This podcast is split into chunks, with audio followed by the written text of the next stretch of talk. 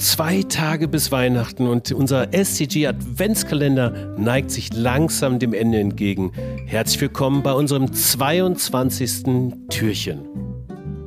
Viel Spaß und Sinn in der Fabrik für immer.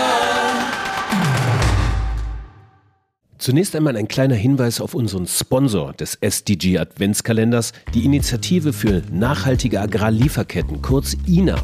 Dort sind sie in erster Linie angetreten, um die Lebensbedingungen von Kleinbäuerinnen und Kleinbauern zu verbessern. Und zwar die, die die Rohstoffe anbauen, die wir wiederum in unseren Produkten haben. Sei es Kakao, Kaffee, Baumwolle oder Palmöl. Gerade mit Inkrafttreten des Lieferketten-Sorgfaltspflichtgesetzes gewinnt ein fairer Einkauf von Rohstoffen immer mehr an Bedeutung. Ganz gleich, ob ihr ein persönliches, ein unternehmerisches oder politisches Interesse daran habt, die INA bietet euch eine Plattform zum Informieren, zum Austausch und ganz wichtig zum Umsetzen. Eine ganze Reihe an wirklich sinnvollen Projekten sind entstanden, bei denen ihr als Unternehmen zum Beispiel mitwirken könnt.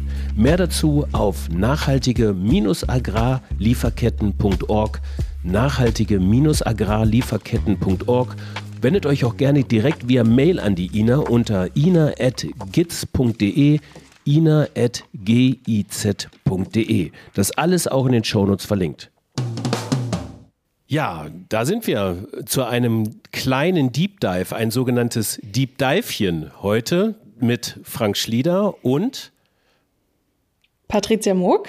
Genau, da habe ich dich überrascht mit Patricia, ne? Das haben wir nicht abgesprochen, richtig? nee. oh, sehr gut. Wir haben heute einen Deep Dive zu SCG 14, Schutz der Ozeane, Leben unter Wasser. Und wir haben ausgerechnet Werner und Merz nun wird sich vielleicht manche fragen, wer Werner und Merz ist. Das ist der Hersteller von Schuhpflegeprodukten und Haushaltsreinigern. Frosch und Erdal sind so die bekanntesten Marken, die, glaube ich, ziemlich vielen bei uns ein Begriff sein dürften. Jetzt ist das so, was hat denn ein Hersteller von Schuhpflegeprodukten und Haushaltsreinigern ausgerechnet mit STG 14 zu tun, dem Erhalt der Ozeane? Das erscheint auf den ersten Blick ein bisschen abwegig, aber warum das nicht so ist, das wirst du mir bestimmt sagen können, liebe Patricia. Genau, das ist eigentlich ein sehr spannendes Thema. Also bei SDG 14 geht es eben die, um die Ökosysteme unter Wasser. Und ähm, da könnten wir über tausende ähm, Einflussfaktoren sprechen und ähm, unter anderem natürlich auch über Fischung und äh, Zerstörung von äh, natürlichen Lebensräumen wie Korallen und so weiter. Aber wir haben uns jetzt mal dieses Thema Plastik rausgenommen, äh, weil Plastik vielschichtig dieses Ökosystem bedroht. Wichtig hierbei natürlich ist äh, Mikroplastik einmal in den Produkten, äh, dann aber auch die Tenside, Chemikalien, die in den Produkten sind, die dann über Kläranlagen vielleicht doch ins äh, Wasser und in den Ozean gelangen. Und natürlich Plastikmüll, der über die Flüsse dann ähm, in die Ozeane gelangt. Und wer den Eintrag von Plastik in die Ozeane verhindert und äh, Plastik im Kreislauf hält, trägt halt maßgeblich zum SDG 14 bei. Okay, gut, das habe ich verstanden. Ganz hervorgetan hat sich dann, wie gesagt, schon Werner und Merz. Wir haben zu Gast heute Timothy Glaze. Was er macht, hören wir jetzt. Viel Spaß bei dem Deep Divechen.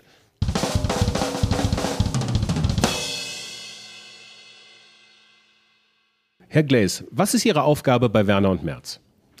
Ich bin Leiter Corporate Affairs, äh, bin 2014 ins Unternehmen eingetreten und bin so für das Stakeholder Management zuständig. Also alle, die äh, bei den Themen, die uns bewegen, relevant sind, die versuche ich äh, mit uns zu verbinden. Okay. Plastikeintrag in die Meere in Form von Verpackungen und ja auch in den Produkten enthaltenem Mikroplastik, das ist einer der Hauptverursacher für die Schädigung der Ökosysteme in den Ozeanen. Was sind eigentlich in diesem Zusammenhang die konkreten Bemühungen von, von Werner und Merz zum Erhalt der Ozeane? Bei dem Mikroplastik angefangen. Wir verzichten auf jegliches Mikroplastik, ähm, also funktionales Mikroplastik, ähm, aber auch ästhetisches Mikroplastik in unseren Produkten. Ähm, das sind immer mit Rezepturanpassungen verbunden, aber das ist uns gelungen. Ähm, und das andere ist, dass wir unsere Verpackungen aus Rezyklate herstellen, sodass Kunststoff einen Wert bekommt und gar nicht in den Ozean landet. Das bedeutet auch, dass man durchaus den Erhalt der Ozeane mit dem SDG 14, mit einem ähm, FMCG-Hersteller, ähm, ich sage mal FMCG, Fast, äh, Fast Moving Consumer Goods, in diesem Fall sind sie als Hersteller von Schuhpflegeprodukten und Haushaltsreinigern natürlich auch bekannt, ähm, dass man das auch wieder zusammenbekommt. Und ich finde das nicht ganz unwichtig, sowas zu erzählen, weil alles hängt mit allem irgendwo zusammen. Verantwortung fängt am Land schon an, gerade dort. Der Plastikeintrag in die Meere findet am häufigsten über die Flüsse statt. Das ist richtig. Ähm, wir haben halt erkannt, dass Kunststoff dadurch, ähm, dass es keinen wirklichen Wert im zweiten Leben bekommt, ähm, häufig gelittert wird, also weggeschmissen wird, in irgendwelchen wilden Deponien landet. Ähm, also das ist noch nicht mal nur in Asien so, sondern Sie müssen nur mal nach dem Rheinhochwasser am Rhein entlang laufen und da sehen Sie, die, die Uferböschungen sind voll mit Plastikverpackungen. Solange das so ist, dass Kunststoff keinen Wert hat, wird auch weiterhin der Kunststoff entweder verbrannt oder weggeschmissen. Und wir haben uns aufgemacht, dem Kunststoff einen Wert zu geben, indem wir ihn hochwertig bei unseren Markenprodukten einsetzen und dem Verbraucher auch klar kommunizieren. Da ist 100 Prozent Rezyklat in der Flasche drin um auch ihnen ein Stück weit ähm, gewissermaßen äh, klar zu machen und sichtbar zu machen, ähm, dass es durchaus mit Qualitätsverlusten oder ohne Qualitätsverlusten besser gesagt äh, eine hochwertige Verpackung aus Rezyklat hergestellt werden kann. Und Herr Gleis, ähm, welche, welche Kunststoffe sind eigentlich wichtig für Verpackungen? Ähm, was gibt es da und welche Probleme sind konkret bei jedem Kunststofftyp? Ähm, äh, vor welchen Problemen stehen Sie da und welche Lösungen gibt es?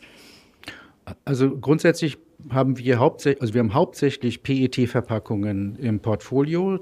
Die haben wir als transparente Flaschen im Einsatz für unsere Froschprodukte. Wir haben aber auch HDPE-Verpackungen. Das sind etwas ein bisschen weicherer Kunststoff für unsere Bodenpflege beispielsweise. Ähm, die Verschlüsse sind äh, in aller Regel aus Polypropylen. Das ist auch ein etwas härterer Kunststoff äh, wegen der besonderen funktionalen Vorgaben bei ähm, auch den Verschlüssen. Und dann haben wir noch als Beutelverpackung LDPE das ist eine Folie aus ähm, eben dem ähm, Material, das sich entsprechend eignet, weil es weich ist, biegsam ist und eben als Schlauchverpackung besonders gut geeignet ist. Und im Übrigen auch eine der Verpackungen, also Folienverpackungen, die am häufigsten äh, im Meer landen. gerade in Asien gibt es viele Folienverpackungen aus verschiedenen Gründen. und die sind die Verpackungsart, die am meisten und am häufigsten gelittert wird. Vielleicht letzter Hinweis, wir haben, ähm, wir haben global ähm, ungefähr 50 Prozent oder über 50 Prozent Folienverpackungen im Einsatz für Fast-Moving Consumer Goods, also im Konsumgüterbereich. Mhm. Und welche Probleme gibt es bei den einzelnen Kunststoffen ähm, im Bereich des Recyclings eigentlich? Also die Probleme sind insofern, ähm, dass, Entschuldigung, also die Probleme sind insofern ähm, unterschiedlich, ähm, weil jede Kunststoffart ähm, beziehungsweise auch bei jeder Anwendung ähm, es bestimmte funktionale Eigenschaften gibt. Das heißt, es gibt äh, Additive, äh, die eingesetzt werden, die im Recycling Probleme bereiten können. Äh, das ist von Kunststoffart zu Kunststoffart unterschiedlich. Ähm, wir können sagen, bei PET, also diesem transparenten Kunststoff, ähm, das wird mit relativ viel Energie hergestellt. Also jeder Recycling-Umlauf spart 60 Prozent Energie in der Herstellung der Neuware. Also so viel dazu, dass man auch in der Herstellung unterschiedliche Voraussetzungen hat. Das ist bei ähm, HDPE ähm, etwas weniger Energie ähm, und dennoch ist Rezyklat, der Rezyklateinsatz immer eine ähm, positive Energiebilanz. Und ähm, bei Polypropylen ist es ähnlich. Also es geht darum, dass man eben gerade in dem Herstellungsprozess Energie einspart. Dann geht es darum, dass man Additive beziehungsweise Farbpigmente weglässt. Äh, das ist unabhängig von der Kunststoffart. Jedes eingefärbte Kunststoff ist schwieriger zu recyceln, beziehungsweise der Wert ähm, ist am Ende geringer. Das heißt, wenn Sie ein farbiges Rezyklat haben, dann müssen sie versuchen, eine einheitliche Farbe hinzubekommen. Das schwankt dann zwischen schmutzig und hellgrau bis hin zu schwarz. Ähm, das sind Anwendungen dann am Ende, die ähm, geringer sind und weniger Möglichkeiten und weniger Wert schaffen, als wenn sie eine transparente, ähm, ein transparentes Material haben. Also insofern mhm ähm, Pigmente aus der Einfärbung der Flasche, Pigmente aus den ähm, Etiketten, Kleber, mit denen Etiketten ähm, angebracht sind auf den Flaschen. Das sind so die Hauptursachen für ähm, Verschlechterung im Recycling beziehungsweise Wertverlust. Und nochmal, wenn wir ein hochwertiges Ergebnis haben, ähm, dann haben wir auch die Chance, dass daraus ähm, ein Geschäftsmodell wird äh, und das auf der ganzen Welt, also auch in Entwicklungsländern, um zu verhindern, dass das Material im Meer landet. Mhm. Das klingt also nach vielen Herausforderungen bei den einzelnen Plastiksorten, aber Sie haben damit ja auch schon 2012 gestartet mit Ihrer Rezyklatinitiative. Ähm, ich, wie stelle ich mir das oder wie muss ich mir das vorstellen? 2012 war jetzt auch der, ähm, der öffentliche Druck oder ähm, die öffentliche Aufmerksamkeit auf dem Thema Nachhaltigkeit noch nicht so hoch wie jetzt. Ähm, warum haben Sie 2012 gestartet und waren Sie da alleine auf weiter Flur? Was, was sind da so Ihre Erfahrungen gewesen?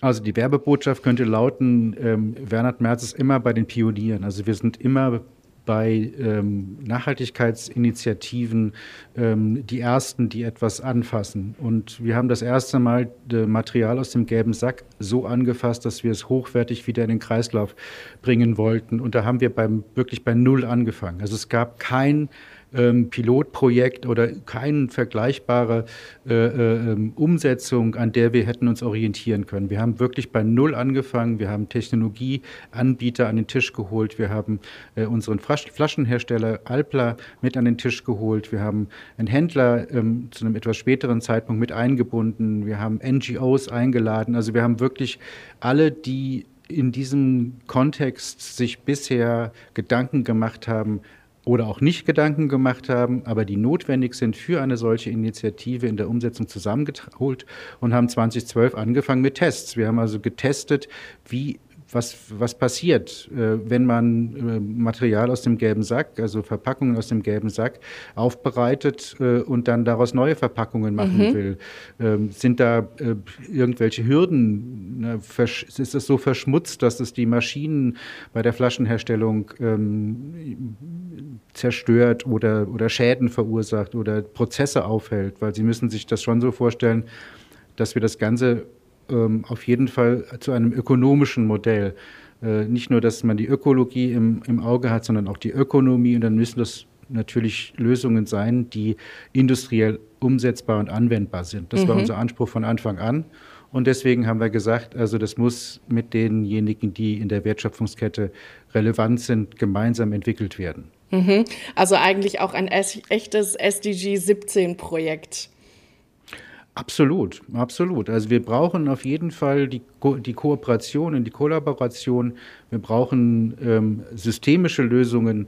Ähm, wir brauchen natürlich am Ende auch ähm, Lösungen, die bezahlbar sind. Also wir wollen jetzt nicht eine Lösung haben, die am Ende so teuer ist, dass am Ende, dass auch wirklich gar keiner mitmachen kann. Wobei, ähm, vielleicht kommen wir da noch darauf zu sprechen, Kosten sind nach wie vor die höchste Hürde dafür, dass es nicht andere Unternehmen auch machen. Eine Frage, äh, wir gehen langsam Richtung Ende. Ist eine Welt ohne Kunststoff vorstellbar? Nein. Also das wäre nicht realistisch. Also wir haben auch verschiedene ähm, Alternativen, schauen wir uns natürlich an. Also von unverpackt über ähm, Abfüllstationen, über auch Mehrweg und anderen Ideen, die natürlich äh, von, von Stakeholdern und NGOs immer wieder an uns herangetragen werden.